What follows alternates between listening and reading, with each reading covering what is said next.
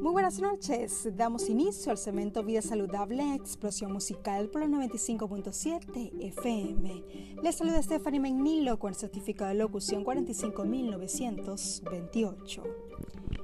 Cambiar hábitos a veces puede resultar un poco difícil y se necesita de toda la dedicación y constancia. Sin embargo, si ese cambio trae beneficios para la salud, se debe hacer todo lo posible para ponerlo en marcha lo más antes posible.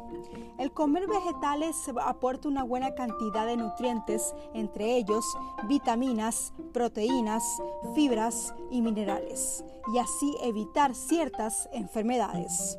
Según algunos profesionales de la salud, se debe consumir entre los 400 gramos de hortalizas en lo posible que sea de forma cruda. Para lograr incluir vegetales a la dieta es importante hacer una modificación de las recetas e ir agregando más hortalizas al mismo. Un ejemplo sería la ingesta de más zanahoria en un plato como albóndigas de carne.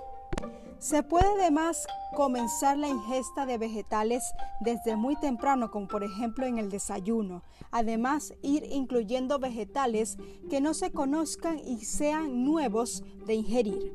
Es recomendable hacer sopas o batidos con vegetales y es otra buena opción para incluir en una dieta balanceada. Y otra recomendación sería usar los vegetales como un acompañante en las comidas.